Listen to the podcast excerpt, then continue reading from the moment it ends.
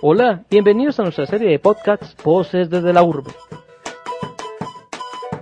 Este es un espacio que tiene el propósito de visibilizar la experiencia de vida de un grupo de indígenas guaunán, que a consecuencia del desplazamiento hoy se encuentra ubicado en Bogotá, en la localidad de Ciudad Bolívar. En esta serie de podcasts se aborda el tema de la cosmovisión, la educación, la pedagogía y la inculturación de la comunidad guaunán. Hoy hablaremos sobre el desplazamiento, un recorrido sobre las razones por las cuales la comunidad guaunán se encuentra hoy en día en la ciudad de Bogotá. Sean bienvenidos.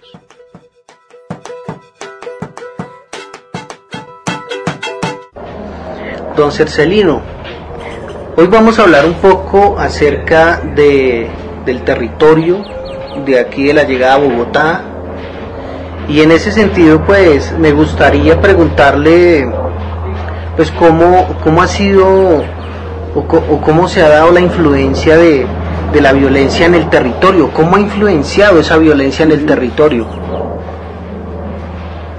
Bueno, la influencia de la de las violencias, pues anteriormente en el Chocó era sano, no se había gentes con, con armas o con uniforme de, soldado, nunca no se veía. Eso eran, pongamos, yo, yo a veces me viajaba para Esmina y de allá me salía a las 6 de la tarde, 6 de la tarde toda la noche viajando y nunca no se veía nada, todo era sano. Pero después ya del 95, del 95 empezaron ya a llegar gente extraño, que ya gente con armas, ¿sí? Entonces pues ya, primeramente pongamos, llegaban a hablar con los líderes o, con el caciques y y pues a veces que la gente pues decía pues acá nosotros estamos nada no conocemos a ninguno y esto acá somos de paz no somos de violencias entonces pues eso y eso decían ellos que tenía que eh, seguir con ellos para que conozcan cómo es la ley del gobierno cómo se o sea que, que que no se ayudan, pongamos acá, ustedes están como abandonados del gobierno, y a eso estamos nosotros, para que los pobres también, que también tienen que eh, ir al gobierno, pedir ayuda, porque si no, pues eh, de pronto no lo conoce, ¿sí? Entonces ya ahí fue que ya empezaron a llegar gentes con armas, se había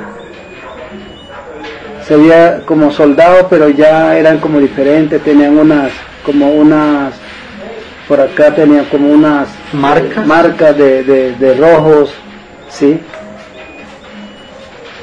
Pero totalmente yo no lo conocía a ellos, porque eso me contaban los compañeros, porque ellos llegaron primero al río San Juan y nosotros estamos ya a la a desbocadura del San Juan, que un río se llama Togroma, allá pues nunca, pero después ya empezaron como a, amenazar a la gente, ¿sí?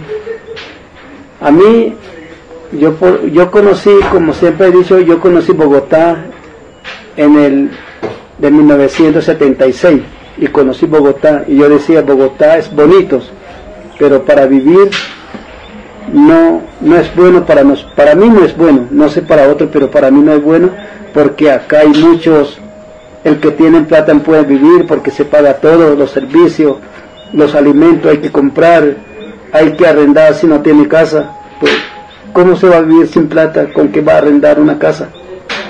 Yo decía a mis compañeros, pero cuando ya empezaron del 2000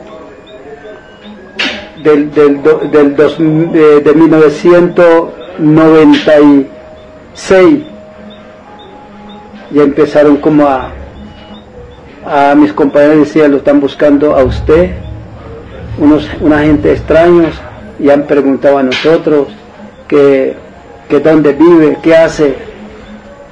Entonces pues Yo decía, pero yo, yo no debo a ninguno. Yo no tengo ni problema con ninguno. ¿Sí? ¿Cuál era la razón ¿Cuál era la que ellos lo preguntaban así? Sí, ¿cuál era la razón? Eso era que yo preguntaba a veces a mis compañeros. Eh, una vez en el 2000, en el 2000, digo, en el 1990 llegaron los narcotráficos y en ese momento yo era como gobernador y, a mí preguntaron que si podían dejar a, a, a, ellos elaborar, pongamos las cocas. Entonces pues yo había dicho que no, que nosotros no, no somos de eso, no somos culturas de eso. La cultura de nosotros acá es la agricultura, la pesca, la cacería, esos, y las artesanías. Ese, ese sí no, lo trabajamos nosotros, pero, pero ya la coca no, porque se da cuenta la ley, pueden, pueden seguir a los indígenas y pueden quedar mal, o lo pueden llevar a la cárcel, ¿sí? Eso nosotros nunca nos lo cultivamos. Y esa no es cultura de nosotros. Pues yo como gobernador, yo no lo voy a aceptar porque no, no puedo. Y como yo soy autoridad acá de la comunidad, pues yo no, no lo puedo aceptar. Puede ser que mañana o pasado mañana va a decir que se aceptó el gobernador, que después hay un problema por el problema del gobernador. Y como no es cultura tampoco, pues eso ya no lo acepto. Entonces ahí, ahí fue que dijeron que si tú no aceptas, pues es problema de usted, porque la comunidad, vamos a hablar con las comunidades, ellos lo aceptan porque necesitan plata. Dije bien. Bien se han dicho ellos, pues ya es problema de ellos. Entonces pues ya ellos se reunieron y ya los compañeros dijeron que sí iban a trabajar porque en ese, en ese tiempo yo era promotor de salud de la comunidad. A mí me pagaban, a mí me pagaban como trabajaba con la comunidad. Entonces pues decían que porque yo ganaba plata que no querían trabajar a los compañeros. Yo dije, no, eso no es porque yo estoy ganando usted también se puede trabajar su, trabajo, su agricultura, eso no tiene nada problema, usted puede sacar sus productos a llevar a las comunidades, a las comunidades negras, o sea, a los afro, ellos pueden comprar. Pero si usted quiere plata cantidad, pues ya es problema de usted. Ahí yo lavo la mano y, y no tengo que ver nada en eso.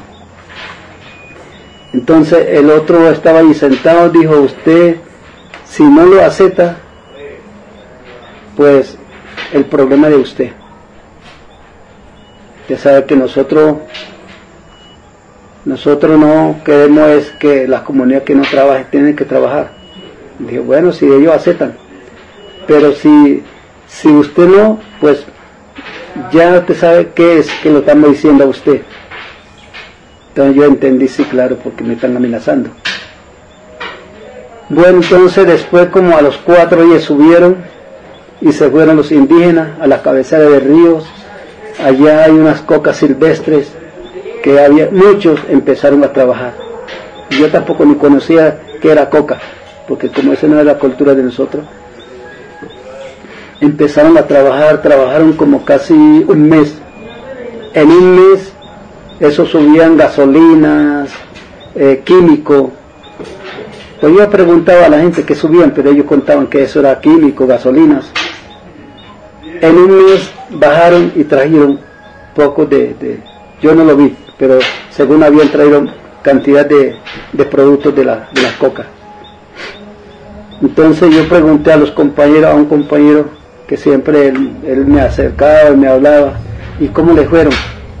Dijo, bien, nosotros ya ganamos 10 millones de pesos, y si le pagaron Ah, antes también, antes de ellos a trabajar, ellos, yo decía, esa plata no la van a pagar. Esa plata si le pagan al contado, pues de pronto ahí van a mirar la plata, lo que, lo que habían trabajado le pagan.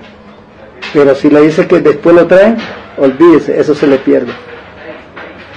Y entonces cuando bajaron le pregunté, si le pagaron, me dijo, no, no que vienen a dejar la plata, yo creo que en cinco días vienen. Dije al muchacho, ese no le van a pagar. Su tiempo perdieron.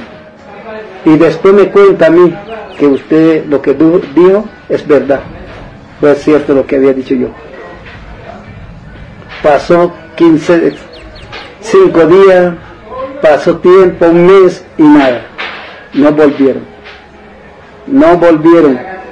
Quedó, quedó, quedó, trabajaron solo gratis. Y ya después de eso fue que ya mis compañeros decían, Cercerino, lo están amenazando a usted. Lo están buscando. Pero yo decía, si yo no lo digo a ninguno, ¿quién me va a buscar? Si no he tenido problema con ninguno. Yo decía eso.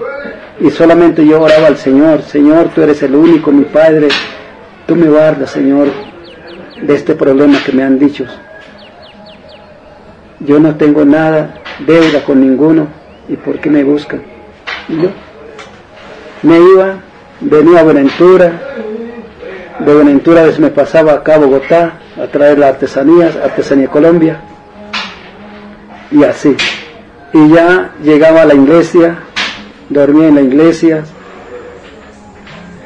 Bueno, y así pasaba. Una vez un muchacho fue a pescar y lo cogieron,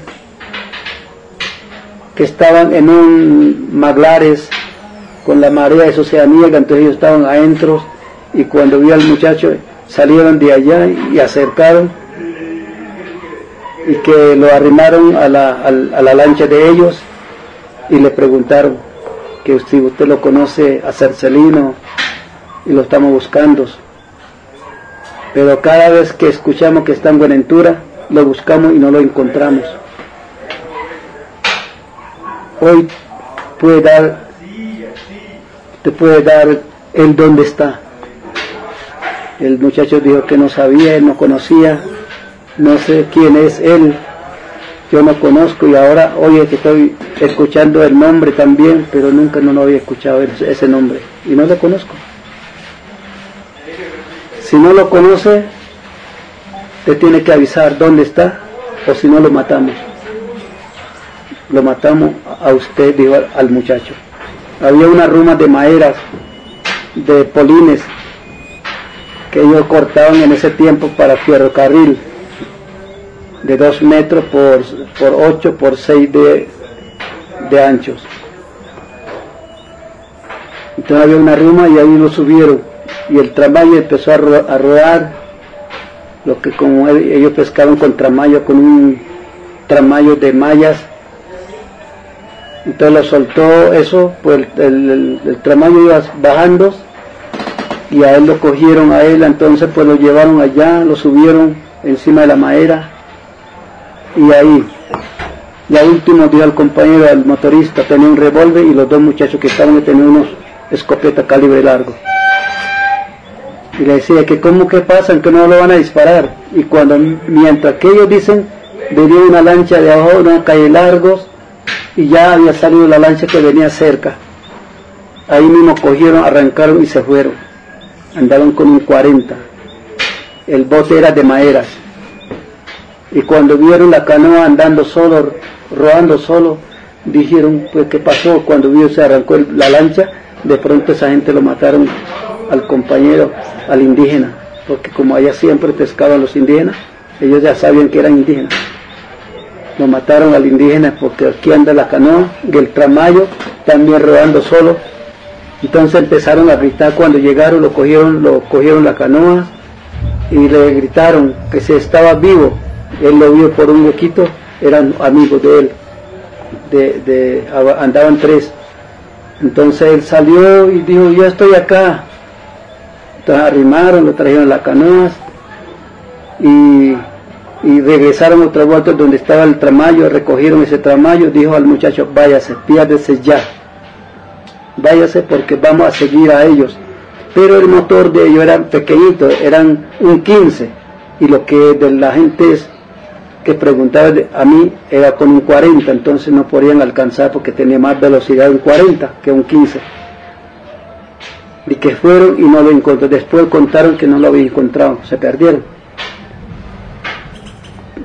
Entonces el muchacho cogió río arriba, llegó a las 7 de la noche y ahí me llamaron a mí que vinieras entonces yo vine ahí, el muchacho estaba como con un, como que temblaba el cuerpo, tenía como nervio, y él le estaba contando, Cercerino, lo están buscando a usted. Hoy me cogieron, si, si no era por esa gente de los amigos míos que venían de, de la playa de Togrumá, me matan a mí.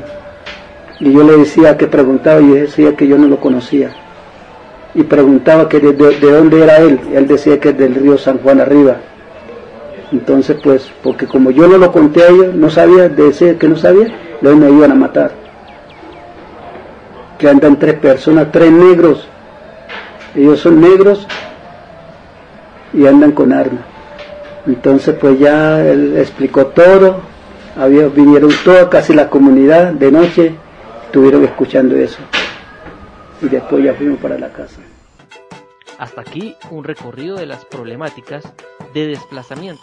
Los invitamos a seguir escuchando nuestra serie Voces desde la Urbe, porque los Baunan tienen mucho que contarnos.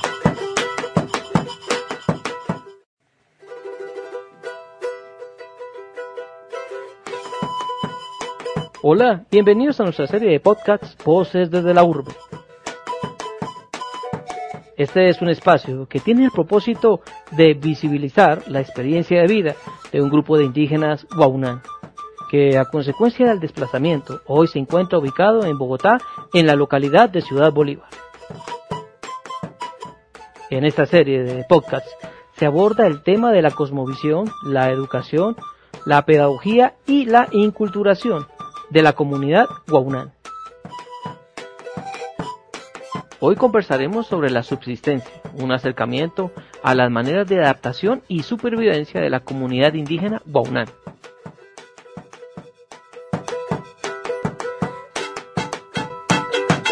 Don Cercelino, en cuestión de en cuestión laboral, de trabajo, ¿cómo se enfrentan al trabajo aquí en Bogotá? Bueno, nosotros como nosotros éramos solo los los siete familias que habían estado acá ya, ellos pues se trabajaban las artesanías. Venimos trabajando la artesanía, yo, yo hacía las, la maera, mi señora tejía, mis hijas también se tejía, y eso se, se vendía y con eso comprábamos, pagábamos el arriendo. Pero en ese tiempo ya, quiero como no había compradores, por eso lo colgamos para pagar el arriendo, pero fue Después ya la gente en el 2010 empezaron a llegar, a llegar más familias en el 2010, ya cuando estábamos acá. Unos que estaban por allá en Magril trabajando, que venían, también del Chocó, ellos trabajaban también desplazados, allá se trabajaban eh, cogiendo flores y le pagaban a ellos, y con eso pagaban arriendo ellos también. Entonces ya cuando pues ya en el 2006 fue que ya nosotros conformamos el cabildo, ya pues todavía una vez yo fui allá, que nosotros éramos ya cabildo, pues si quieren eh, congregar con nosotros, pues en el cabildo podrían venir. Entonces ya la gente llegaron acá en el 2010, 2011, 2012, llegaron más gente del Chocó desplazado y ahorita hay 160 familias son como 700, 770 personas, habitantes, y con el de, mi sobrino, el final de Américo, pues somos casi, casi, y, el de este también, el de Víctor. Hay otra familia de Víctor que no están con el cabildo. Entonces hay, yo creo que total, digo yo, por ahí como casi, casi 900 habitantes. Indígenas en la localidad. En la localidad de Bolívar. Entonces ustedes se sostienen por, por sus artesanías, ¿no? Sí, por la artesanía, pero ya ahora, sí, ya lo que han venido se están trabajando en la, en la, que en, donde donde fabrican casas, como le llaman? En la, construcción, En la construcción. Como ayudantes de construcción. Ah, ayudantes como de construcción. Hay otros que trabajan también como en venta, vendedores, ¿sí? Informales. informales, sí. Hay otros que también trabajan con las artesanías. Y las mujeres todo trabajan las artesanías. ¿Cómo es ese choque, digamos, al que se enfrentan ustedes cuando, por ejemplo, quieran o, querían pasar una hoja de vida a una empresa, no? Pues primeramente esos se llevaban las hojas, pero a veces que lo rechazaban, de pronto que no sabían cómo, cómo, cómo trabajar, no sabían cómo venían de las, de las selvas, de pronto lo rechazaban. No tenían experiencia. Experiencia, no tenían experiencia y también pues ya después empezaron a hacer cursos de altura, ¿sí? Todos ya hicieron así cursos, empezaron a hacer cursos y algunos pues ya han terminado, pongamos, pues también han como profesores, hay como ahorita hay como cuatro profesores que también enseñan lengua a los, a los niños en el colegio donde están ellos, aquí en el colegio eh, bueno, ese colegio tampoco. Primero estamos aquí, aquí estaban en la brisa de diamantes, pero ahí como sucedió, un muchacho lo mataron del colegio, entonces buscaron otro colegio. Digamos, em, ahí va con el tema laboral, ¿cierto? Eh, ¿Cómo si, cuénteme ¿Cómo sigue ese proceso de, seguir buscando los alimentos? ¿Cómo, ¿Cómo es ese proceso también, digamos, de, de ir, por ejemplo, a,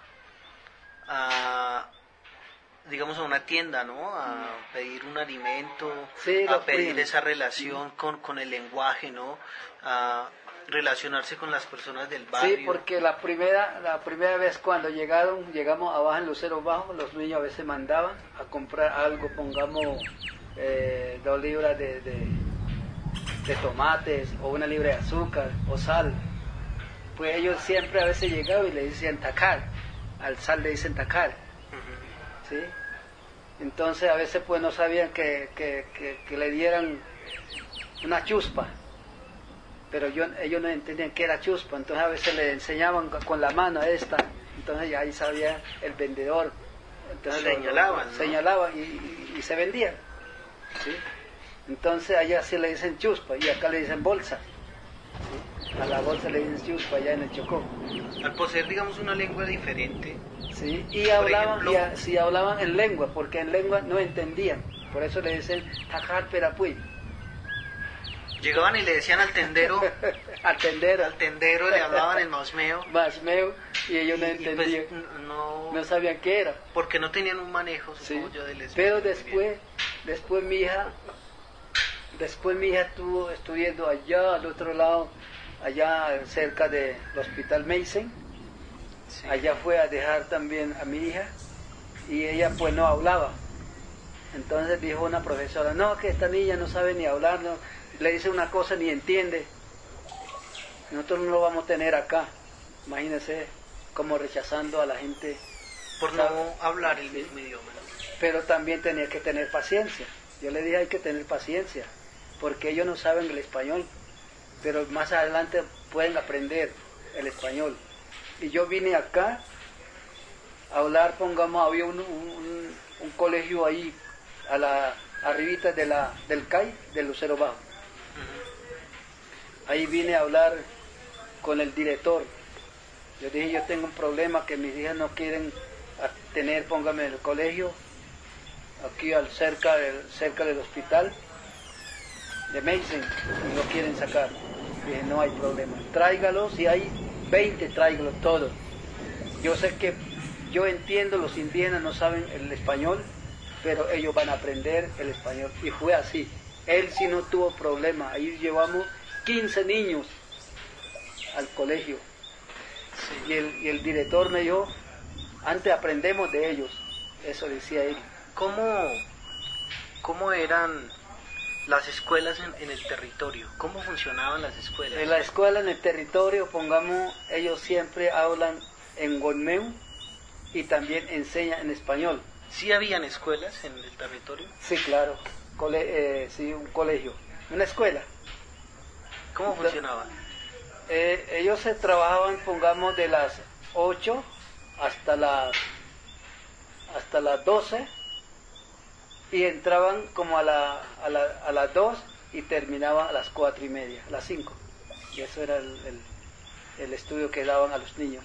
Y enseñaba todo, escribir las lenguas. ¿sí? Y también enseñaban el español. Por eso cuando llegaban acá los niños, los jóvenes que son bachiller y acá hablaban el español casi no entendían. ¿sí? Porque la mayoría enseñaban la lengua. Entonces, pues yo, ellos acá llegan, lo, lo, pongamos, ya tienen, pongamos un octavo. Del octavo lo pasan otra vuelta. Al noveno. No, lo bajaban. Ah, Lo bajaban, a veces lo ponían otra vuelta a sexto o a quinto primaria.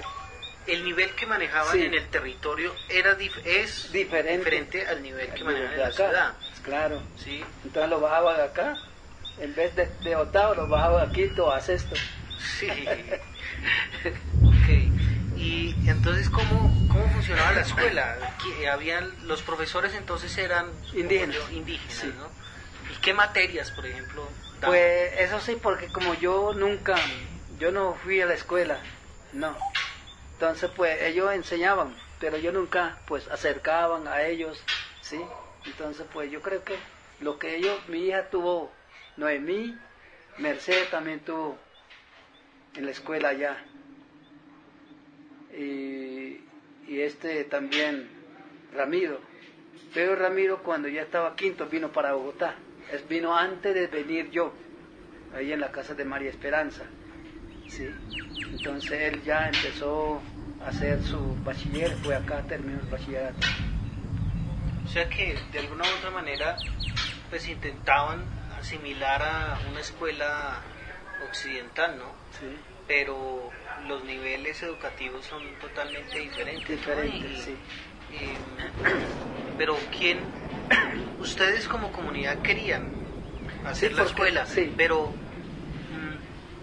no había alguna entidad, algún el gobierno que apoyara la Bueno, a veces, a veces las comunidades mandaban de Ismina la, a las mujeres que mandaban pongamos por medio de, de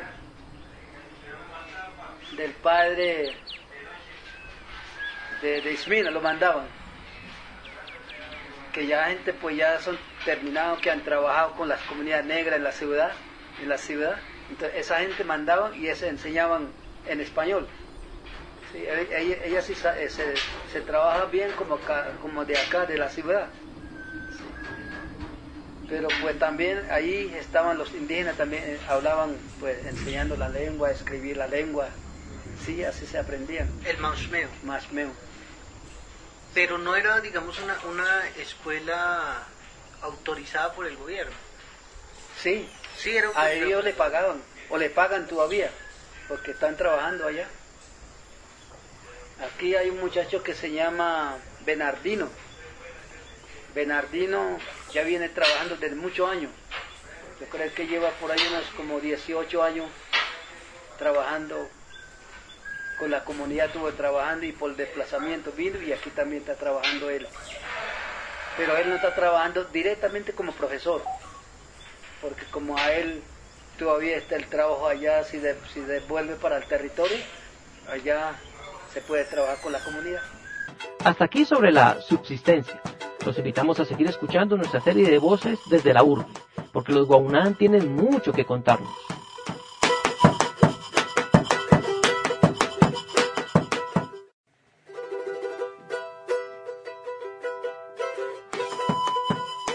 Hola, bienvenidos a nuestra serie de podcasts Voces desde la Urbe. Este es un espacio que tiene el propósito de visibilizar la experiencia de vida de un grupo de indígenas Guaunán, que a consecuencia del desplazamiento hoy se encuentra ubicado en Bogotá, en la localidad de Ciudad Bolívar.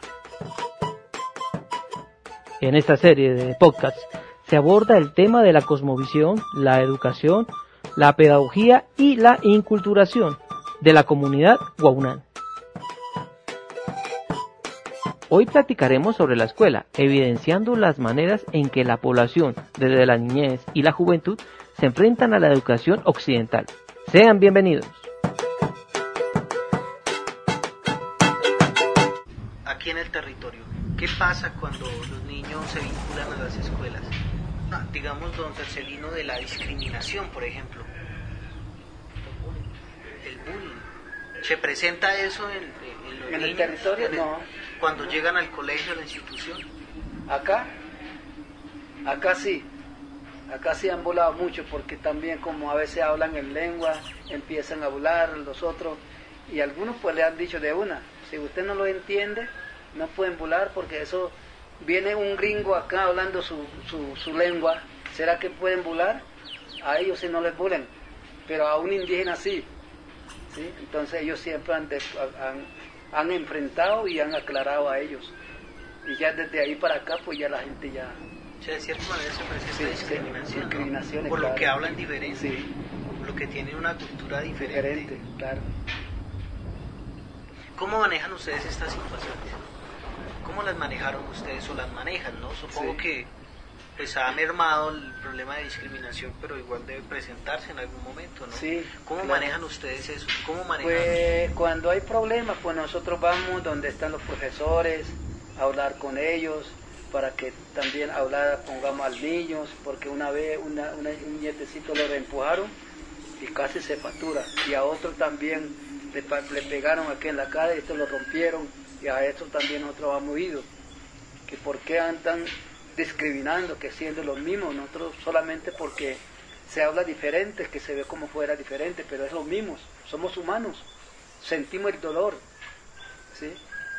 Y desde ahí pues yo creo que se han, y también ellos han hablado, los profesores han hablado con los muchachos de acá, de la ciudad, han hablado con ellos, que no puede hacer eso porque son los mismos compañeros, pero no, han pasado dos veces eso, niño casi lo parte y el otro fue partido aquí, Actualmente la situación ha cambiado un poco. Sí, se ha, se ha cambiado mucho, se ha cambiado, porque yo no he escuchado, ya vamos como por ahí tres años, no he escuchado eso.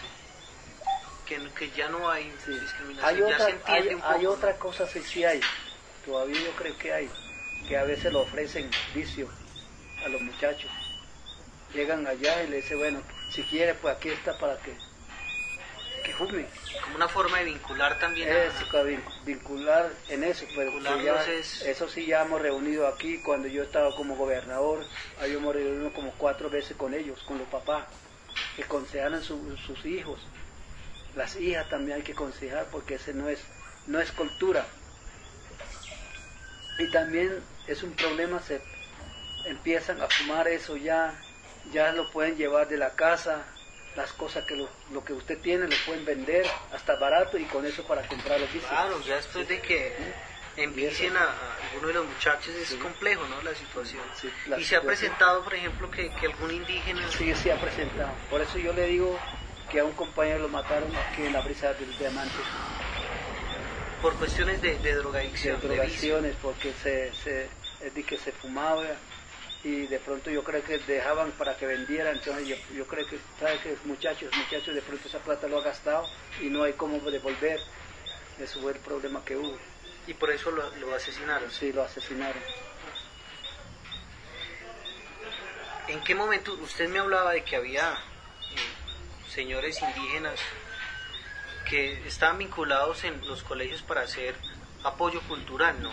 ¿En qué momento se piensa que ellos pueden entrar a, a ser, digamos, profesores? Ah, sí, ellos, ellos ¿Por qué? ¿Por qué ingresan ellos a, a enseñar. a enseñar? para que no pierdan las lenguas, porque también tienen que escribir ellos cómo se escribe en Golmeu. Porque si no escribe en Golmeu, no aprende en Golmeu, solo el español. Porque aquí mi, mi hija, ellos son bachilleros, pero no no, se- sa- no saben escribir en Golmeu. Es el problema. Mm. ¿Sí? Entonces Porque si habían estudiado ellos, ya sabían para escribir. Ya escriben todo el español. supongo yo que no solo para aprender a, a- a escribir, ¿no? Sino como para que no se pierda todo lo que Sí, tiene que ver para con que la, no se la pierde cultura, la, ¿no? la cultura. Eso siempre hay que tenerlo. Porque siempre a veces que vienen las entidades, usted, usted no pueden perder la lengua, porque si usted pierde la lengua, ya usted no son indígenas, ya usted son cualquier, como cualquier blanco. Y es verdad, porque ahí se reconoce, si yo hablo en mi lengua, es indígena, verdaderamente, porque él habla su lengua propia. ¿Sí? Entonces eso no hay que perder, hay que también enseñar en la casa, pongamos, aquí todos nosotros hablamos, en aquí en la casa hablamos todo en lengua, guaunán, para que ellos no se pierden. Ellos, chiquiticos ya saben el español. Ahí hay uno chiquitico y sabe el español, papá, papá, ¿sí? Y en Guauná dice Mungay, Mungay. Papá es Mungay en. Entonces, para que ellos no pierdan eso, pues van... ¿sí? Supongo que, que también sobre las costumbres, ¿no? Los, ritos y... Sí costumbres no hay que perder, pongamos, también hay que dar, pongamos los mitos, hay que contar la historia, ¿sí? Entonces pues ya ahí saben de dónde venimos, por qué estamos acá, porque si no enseñan pues no, pongamos lo, que han nacido acá, no conocen la selva donde venimos, de dónde vienen y cómo es la selva, si ellos no conocen.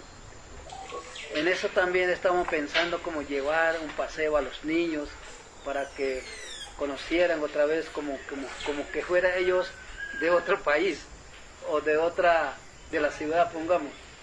Ya llegando a la selva, ellos se desconocen, uy, esto como es, tanto animales que hay. Por la noche usted oye los, el mico, el monos y el cuzumbí, por la noche cantan eso, mejor dicho, los pájaros y los, los animales eso no, no se oye acá. El búho. Quieren como que las, la comunidad que está acá no pierda esa, ese imaginario de, estar en la selva, La selva. De regresar a lo que eran, ¿no? Claro. Y en ese sentido... Y lo que han venido tampoco no saben, porque hay uno, una vez nosotros fuimos al Tolima, a a, Tolima tuvimos como dos nietos, los llevé, no saben bañar. No, saben nadar. No, saben nadar, saben bañar, pero no saben en el río. En el río. Había una, una, una, ¿qué? Un baño que hay de, de, lago, como que llama eso. Entonces allá lo llevé y ellos tenían que coger como en palito para que no soltara, porque una vez, un, en un segundo un, se, se desprendió de la, de la, del, del, palo que tenía y se uy, estaba ahogándose. No, ni siquiera, ni siquiera no puede ni, ni, ni chapadear que llaman, ¿no? defender nada. Y allá a los cuatro años los niños ya saben bañar, pasan ríos. Todos los días de las siete empiezan a bañar los niños. Andan jugando así en, la, en alrededor de la casa. eso es el, el, el juego de ellos. Cuando no hay balón, cogen la tripa de un de una palma, lo sacan y lo labran como un, como un balón y con eso juegan ellos. Y acá, y acá quieren lo mismo, pero acá no hay donde. Tiene que estar todos los días encerrado. ¿Cómo establecen ustedes, don Cercelino, por ejemplo, esa relación con el pasado, con lo que eran en el territorio? Por ejemplo, allá tenían sus rituales, ¿no? Tenían sus rituales. Mm, digamos, cómo evocan ustedes o cómo retoman esos rituales o esas cosas que ustedes hacían en el territorio acá en Bogotá, ¿no? Sí. ¿Cómo experimentan ustedes e-, esas cosas aquí en Bogotá? Aquí en Bogotá casi no lo hacemos.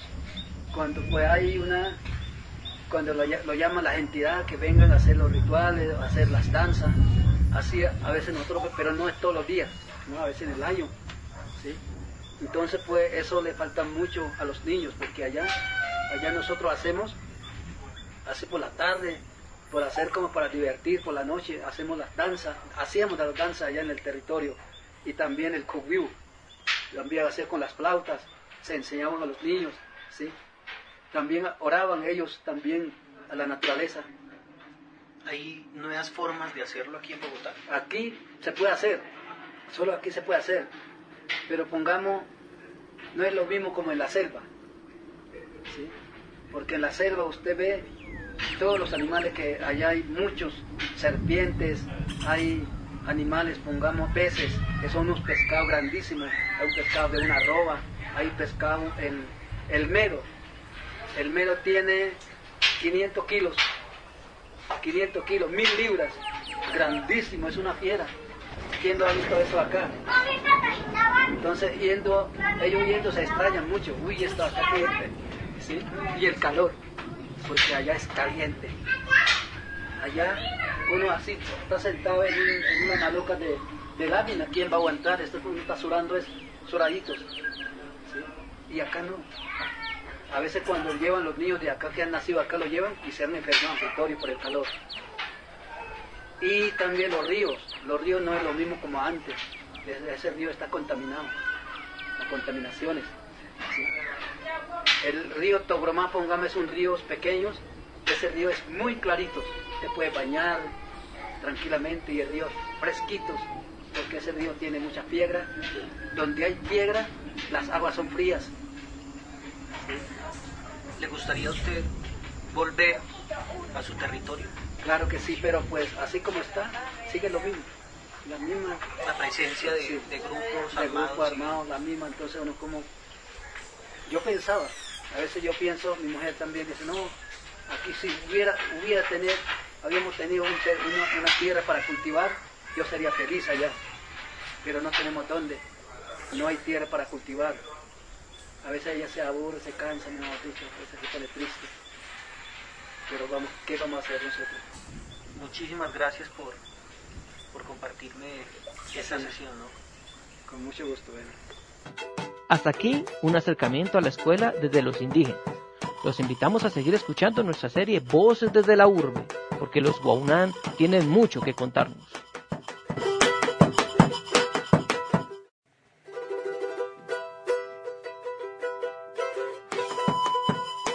Hola, bienvenidos a nuestra serie de podcasts Voces desde la Urbe. Este es un espacio que tiene el propósito de visibilizar la experiencia de vida de un grupo de indígenas guaunán, que a consecuencia del desplazamiento hoy se encuentra ubicado en Bogotá, en la localidad de Ciudad Bolívar. En esta serie de podcasts se aborda el tema de la cosmovisión, la educación, la pedagogía y la inculturación de la comunidad guaunán. Hoy hablaremos sobre la juventud occidental y su influencia en los guaunán, un acercamiento a la subjetividad de la población más joven. ¿Cuáles son los problemas más comunes que tienen en el colegio? Pues en el colegio, cuando uno, uno está estudiando, le molestan que usted es un no, que usted no sé qué Después le dicen eso, uno le saca la rabia y después se vuelve ahí todo. ¿Cómo qué cosas le dicen? Como por ejemplo, usted es un indio marica que no sirve para nada, que solo viene a calentar puesto y eso. Ah. Pero uno también que responderle también, para que no se deje ahí todo. Ahí pues después el chino me está diciendo que entonces si es muy hombre pues ven y peleamos, hágale. Le dije sin mente eso. Y, y yo le dije a que él le dio miedo pues a uno le toca cascar pues duro, también toca pararse por sí mismo. Y en ese sentido, por ejemplo, con las dificultades y las peleas que han tenido con, los muchachos del colegio, pues como ellos manejan, digamos, un acudiente que llaman, ¿no? Entonces el acudiente es la persona que va y pone la cara por el niño cuando, cuando comete alguna infracción, ¿no? ¿Cómo se, cómo se maneja eso, digamos, acá con, los estudiantes en el colegio? ¿Ustedes tenían sus acudientes? ¿Quién los respaldaba ustedes en la Pues a mí lo respaldaba fue mi papá porque no tengo mamá. Solo me respalda es mi papá. está diciendo a... Mi papá también me está diciendo a póngase duro para que, para que el chinchino te deje joder, también eso. Uno también tiene que escuchar el consejo de su papá y después mi papá me está diciendo que no tenía que, que también pasarse de la mano y eso, eso. No, también se controla y eso. ¿El chinche? ¿Qué, qué es el chinche? Pues el chinche, pues un niño. Es como una palabra para nombrar a, a, un muchacho, un niño. Sí. ¿Y usted, Emilio? ¿Cuáles eran pues los principales problemas que tenía en el colegio? Pues nunca no he tenido. Como yo era como el, el mayordomo del colegio, el más grande, no me decían nada. ¿En qué años, en, en qué año ingresó usted, eh, Emilio, al Colegio Arabia? Pues eso fue en 2018. Y terminó allí, su- se graduó allí, Sí. ¿no? Yo había escuchado que en el colegio habían, ¿cómo se llama eso? Son maestros también indígenas, ¿no? Se llaman, algo que le dicen como apoyos culturales, ¿no? Sí, claro. Pues a mí nunca no me interesa, no. Pues nos, nos decían, ¿no? Eh, para que no se olviden eh, eh, los idiomas, para escribir, pues yo no sé escribir, pues a mí no me interesaba nada. Hasta el profesor sabía mucho de mí también, que a mí no me interesaba eso. Nada que tuviera que ver con, con tradiciones indígenas No. ni con los indígenas le, le interesaba. no me interesa y el profesor decía vamos vamos que es que esa es su, su cultura y tienen que, que respetar tienen que escuchar pero yo nunca no hacía caso porque no no me gustaba mucho pues me sentaba afuera con el hermano de de José ¿Pero por qué no le gusta? porque me daba mucha pena, digamos, digamos me daba mucha pena y es que también hay indígenas que, habían indígenas eh, de, de Arabia, Américo, ¿sabes? ¿Conoces? Sí, un Américo. Sí, Lastimosamente falleció hace poquito, ¿no? sí, Por el coronavirus. claro. Y entonces, Sí, y habían, ellos, ellos eran que solo escuchaban, la familia de, de Américo. Y yo con, con el primo todo afuera sentado. o sea, no entraban a las sesiones de, No. de los apoyos culturales. Pues nosotros escuchábamos solo de afuera nomás. Y burlábamos. burlábamos Se burlaban de ellos. Sí, porque retomar la cultura sí, indígena. claro. Es decir, que a su merced le da, eh, en el momento, o actualmente le sigue dando pena la, la, la- La cultura. La cultura. De hoy en día sí, claro, como hoy en día me cambió mucho y me da pena. ¿Qué cosas ha cambiado, por ejemplo, de usted? Digamos, yo antes era, desde pequeño, vestía normal, eh, digamos, ¿no? Vestía normal, eh, hablaba normal, ya después poco a poco me iba cambiando y me cambié la, la ropa, digamos, como ñero, comencé a caminar así. Y algunos me daban eh, que por qué cambio, yo, yo dije que sí, me cambié mucho porque me da mucha pena la cultura, ¿no? Sí. Hay veces me dan miedo también. Cuando salgo me da miedo la, la, señora o los señores me- que me dan miedo. ¿Cuáles señores y cuáles señoras? Digamos, cuando salgo por la calle, uno ve, digamos, uno pasar, ¿no? Uno cuando pasa y, y se alejan. Ah, ok. ¿Pero por qué se alejan? ¿Por la forma de vestir? Sí, por la forma, porque digamos hoy en día que los ñeritos han, han estado eh, robando muchos, eh, digamos, celulares, carteras, plata, todo eso. O por la marihuana también. Pero su merced no tiene ningún, des- ningún problema de eso, ¿no? No. Entonces, eh, ¿desde qué punto, desde o en qué momento usted empezó a, a decir que ya no le interesaba su cultura? Pues ¿A qué edad? O, eso comencé ya en como 15 o, o 16. 15 o 16 años empezó Sí, usted, ya como digamos a rechazar eso. porque querías vestir como, como los muchachos del común, y- Sí. como los mestizos. Sí, yo, yo normalmente vestía como él, normalmente, y ya poco a poco cambié todo. Y hablar, digamos, algunas palabras, que nos vamos por allá, eh, a hacer una vuelta de todo eso. O sea, dejaste de, de, eh, en la, por lo menos en la calle, de utilizar el idioma. Pues cuando ando solo sí. Pues con los compañeros ya digamos, digamos, digamos, compañeros. Si tuvieras que escoger, por ejemplo, Emilio, entre la cultura indígena y la cultura occidental, ¿cuál escogerías? Mm, pues occidental. La occidental. ¿Y Emilio qué piensa? Eh, José qué piensa? Pues yo también pienso lo mismo porque también a mí no me gusta la cultura y eso. Pues, no me gustaba y a mí no me gustó fue desde los 17 que ya no me gustaba la cultura y hablar acá. Ah, me estaban diciendo que entre ahí, el profesor también me estaba diciendo lo mismo, que tenía que entre ahí, que es su cultura, que yo estaba diciendo que a mí no me gustaba ya esa cultura, ya, me estaba pasando, de, para mí estaba pasando de moda ya esa cultura. ¿Pasó de moda la cultura indígena? Sí. ¿Para ustedes? Sí.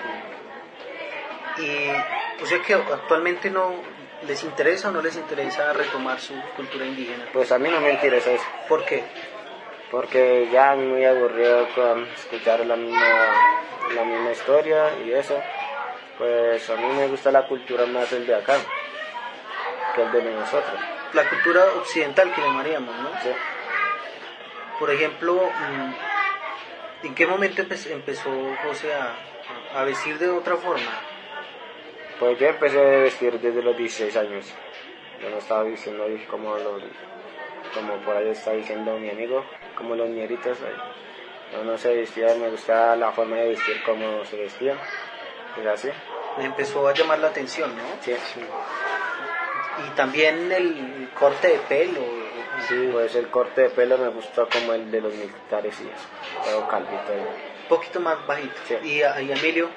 Pues digamos como tengo esto así. Yo antes cuando, antes de, antes de peluquear así, eh, peluqueaba el Super Saiyajin, todo el pelo para arriba. Super Saiyajin. Sí, me, siempre los ñeritos cuando me veían, uy, ¿para dónde va el Super Saiyajin? Pues yo voy por allá. Me, me decían Super Saiyajin, Goku. Por los pelos parados. Sí, tenía todo para arriba. Es, de aquí no era así, todo era ¿Qué se echaba en el cabello? eh, gel. Y, y me preguntaban cómo es que, que hace para el pelo. Y yo dije que con gel normal. Me preguntaban. Y cuando ellos echaban gel, no, no le paraba el pelo. ¿No se les paraba el pelo así como, No. como a usted? Sí, claro. Y cuando yo echaba eh, frente de ellos, sí, sí me paraba el pelo, para arriba. Todo.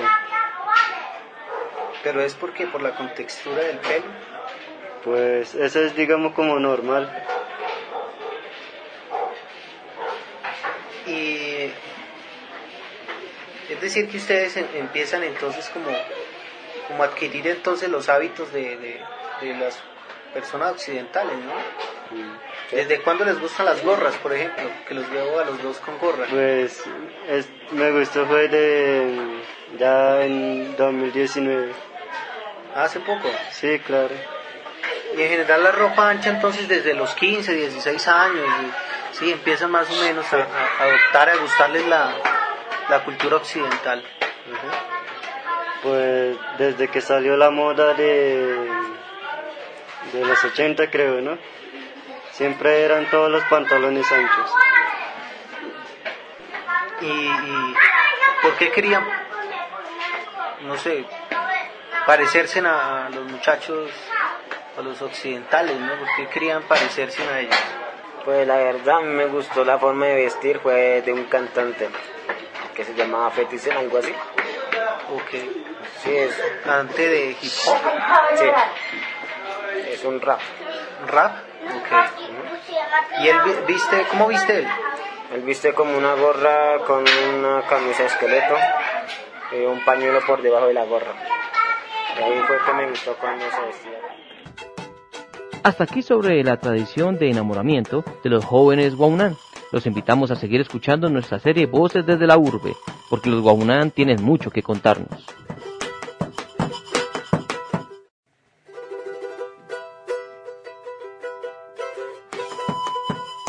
Hola, bienvenidos a nuestra serie de podcasts Voces desde la Urbe.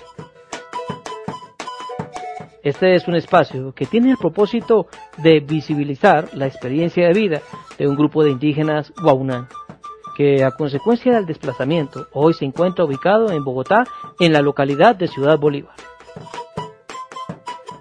En esta serie de podcasts se aborda el tema de la cosmovisión, la educación, la pedagogía y la inculturación de la comunidad guaunán. Hoy hablaremos sobre la juventud y su visión a futuro. Dos miradas sobre metas y proyección en los Guaunán. Sean bienvenidos.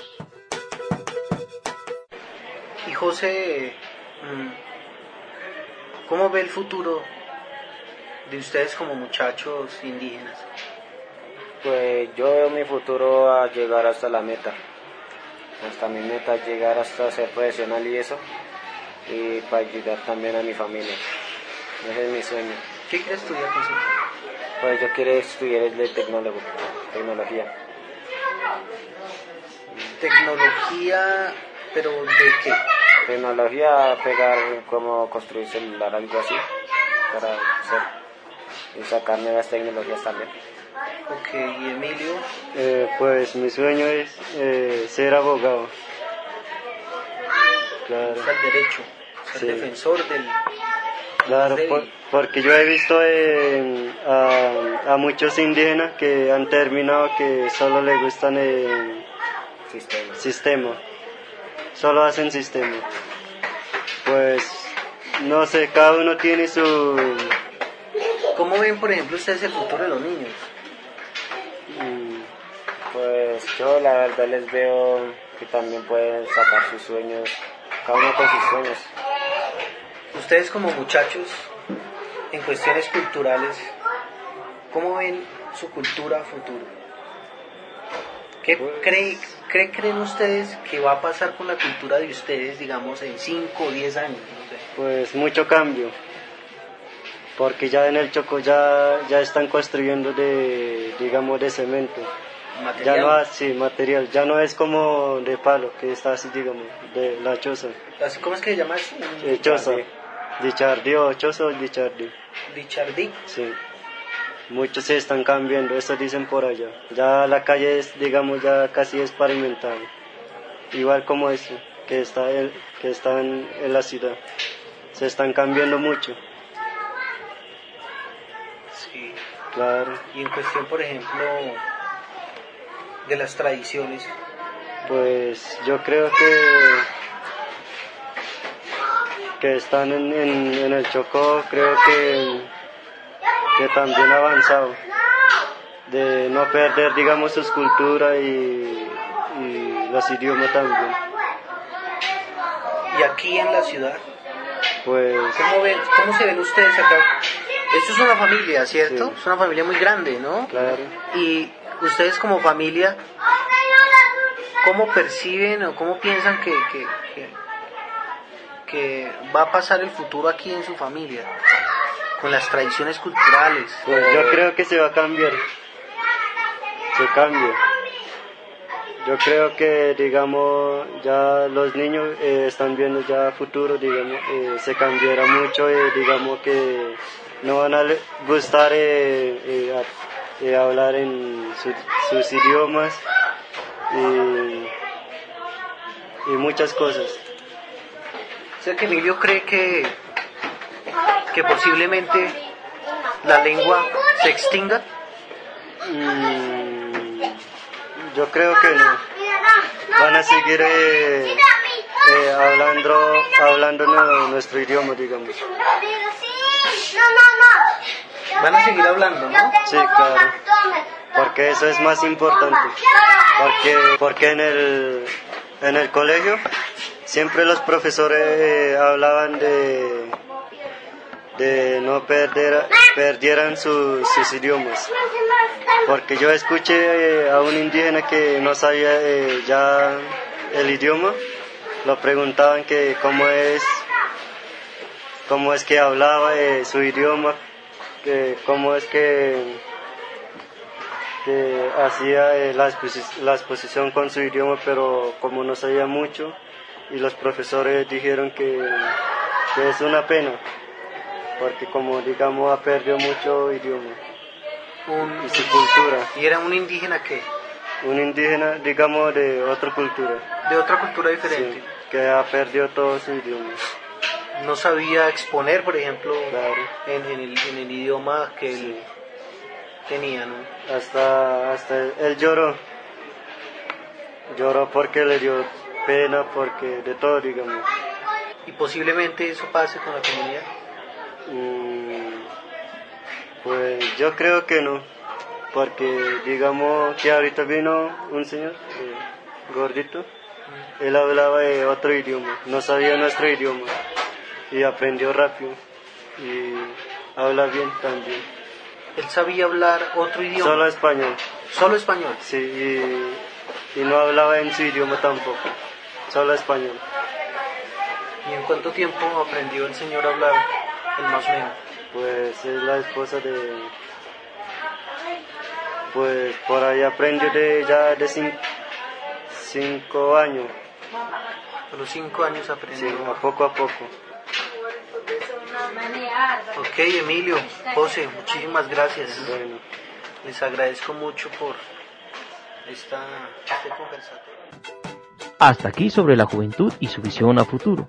Los invitamos a seguir escuchando nuestra serie Voces desde la Urbe, porque los Guaunán tienen mucho que contarnos.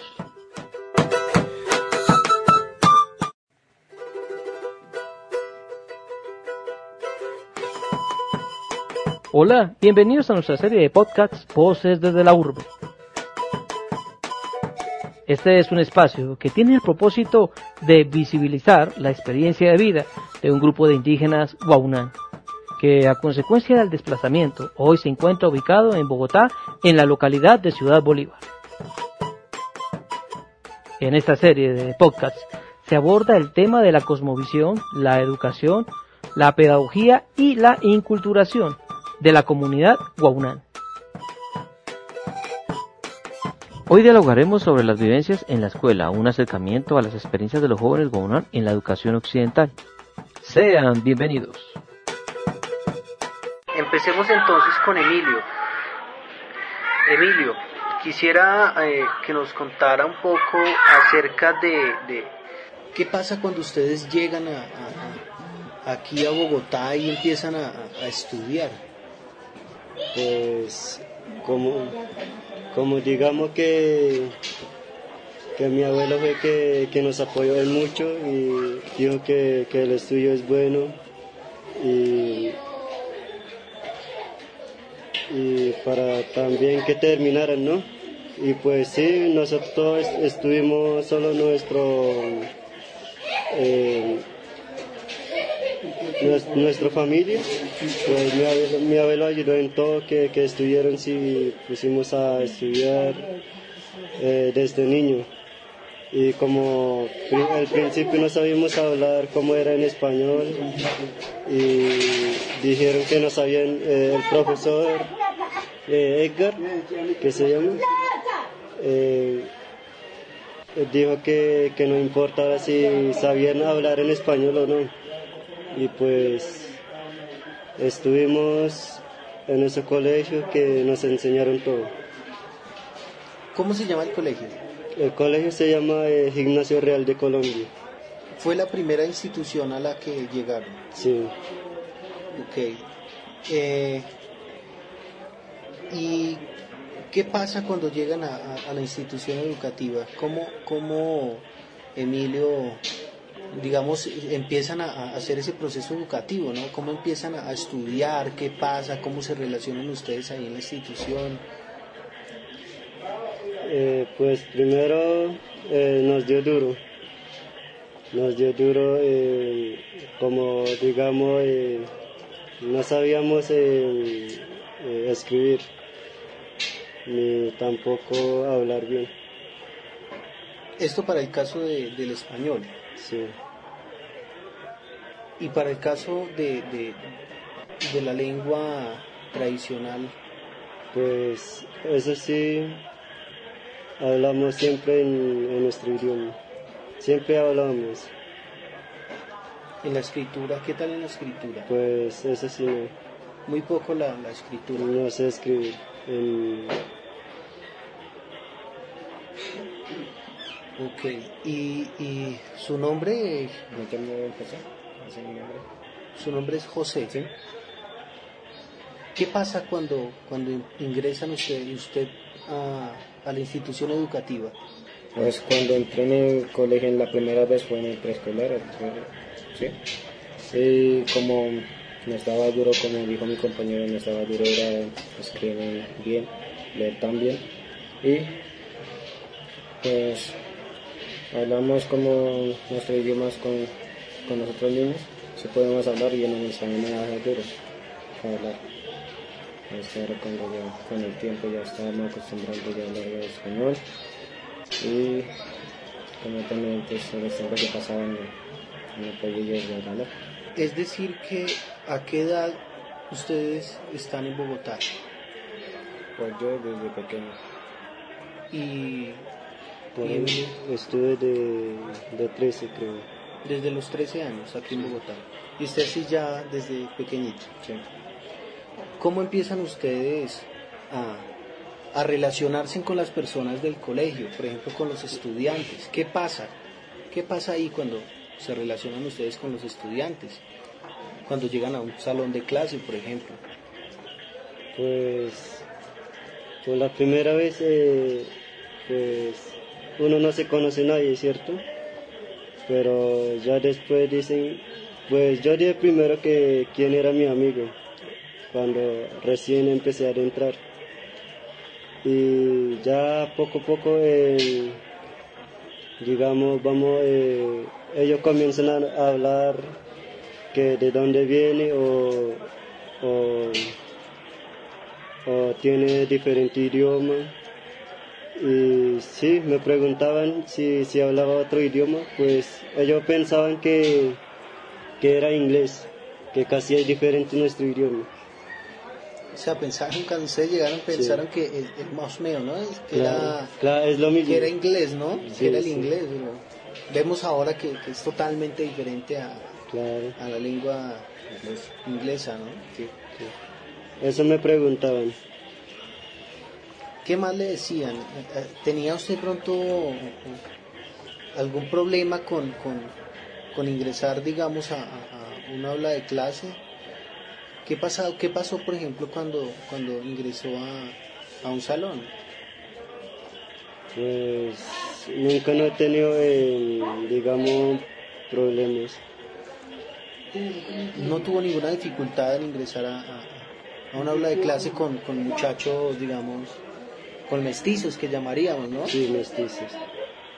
Pues nunca nos he metido en problemas y ellos también con nosotros. Digamos, me respetaban mucho y yo también lo respetaba mucho. Porque, digamos, si comienzo a fastidiar o a molestar en clase, también se pueden eh, ponerse en bravo.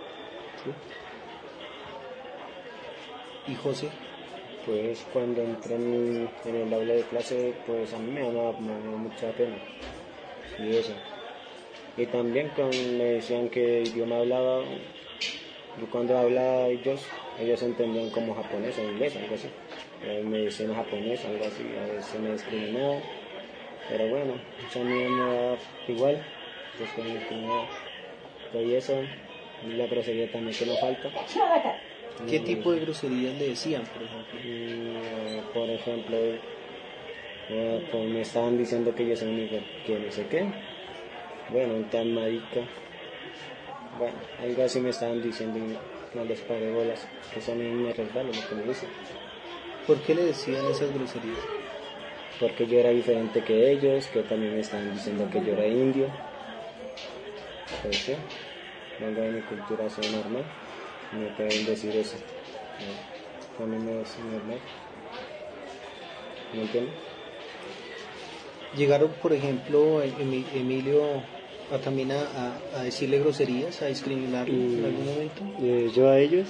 No, ellos a usted, y Ah, usted a ellos pues, también. No, nunca. Pues nunca porque como digamos yo era de, de la clase como más grande, ¿no? Yo era el más largo. que- El más alto, Sí, ¿no? es más alto, perdón. el más alto de, de todo de mi salón y me respetaban mucho. Ah, y se imponía usted, ¿no? Entonces, Claro. se imponía porque era la persona más alta y por Sí. eso no, como que no, no le decían Mis- cosas. habían mis compañeros también de, digamos, estudiaban de 13 o 15 años, no sé, por ahí estaba de 20. Y era más grande, y yo era más pequeño, pero yo era más, eh, más alto que ellos.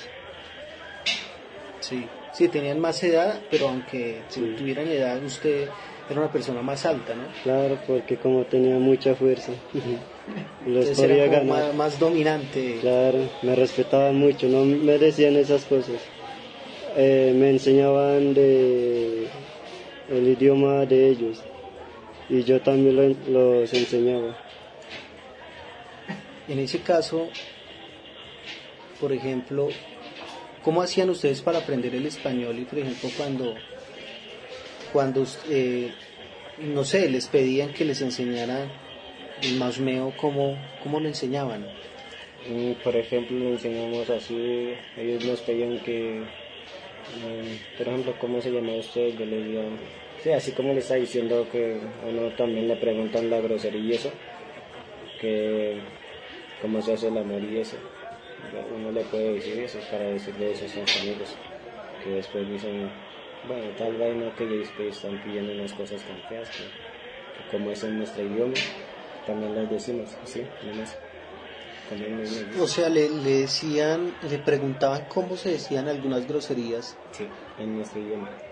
en el idioma Nuestro. Ok. Y, y, y en ese caso era como, ustedes les explicaban, ¿no? Sí, ¿O qué hacían ustedes cuando ellos les preguntaban cómo se decía tal cosa? No sé. sí, pues normal, decían- solo les dije las palabras así como se decían y después ellos decían que, pues, a- que decirle a sus amigos así, bueno, que, bueno, así mismo, para decirle a otro amigo que así se pronuncia esta vaina y así.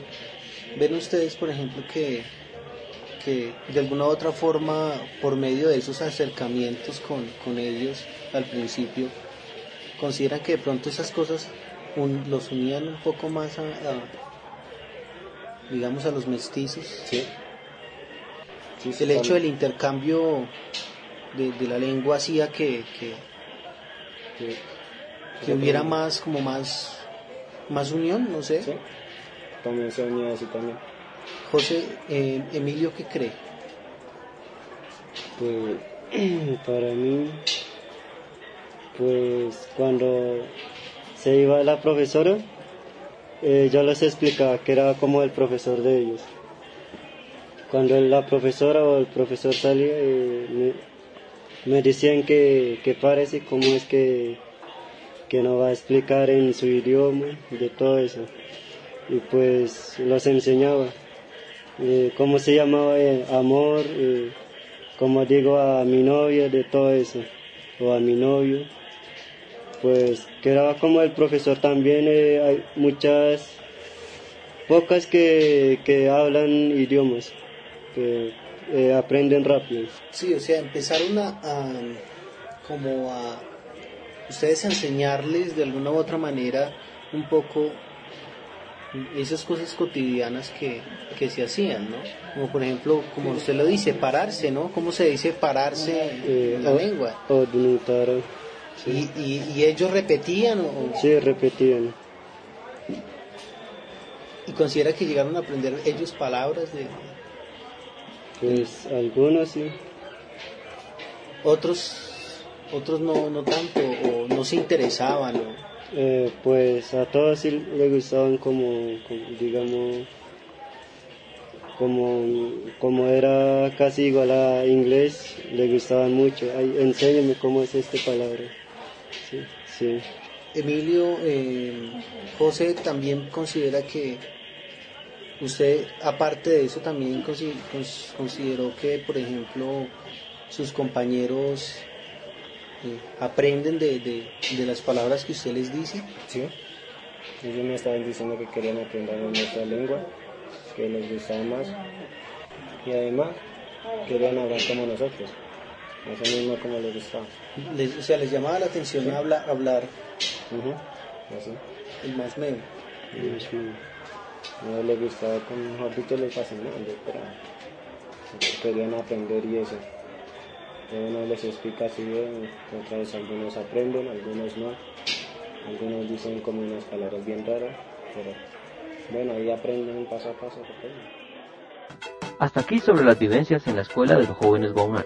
Los invitamos a seguir escuchando nuestra serie Voces desde la Urbe, porque los Guaunán tienen mucho que contarnos.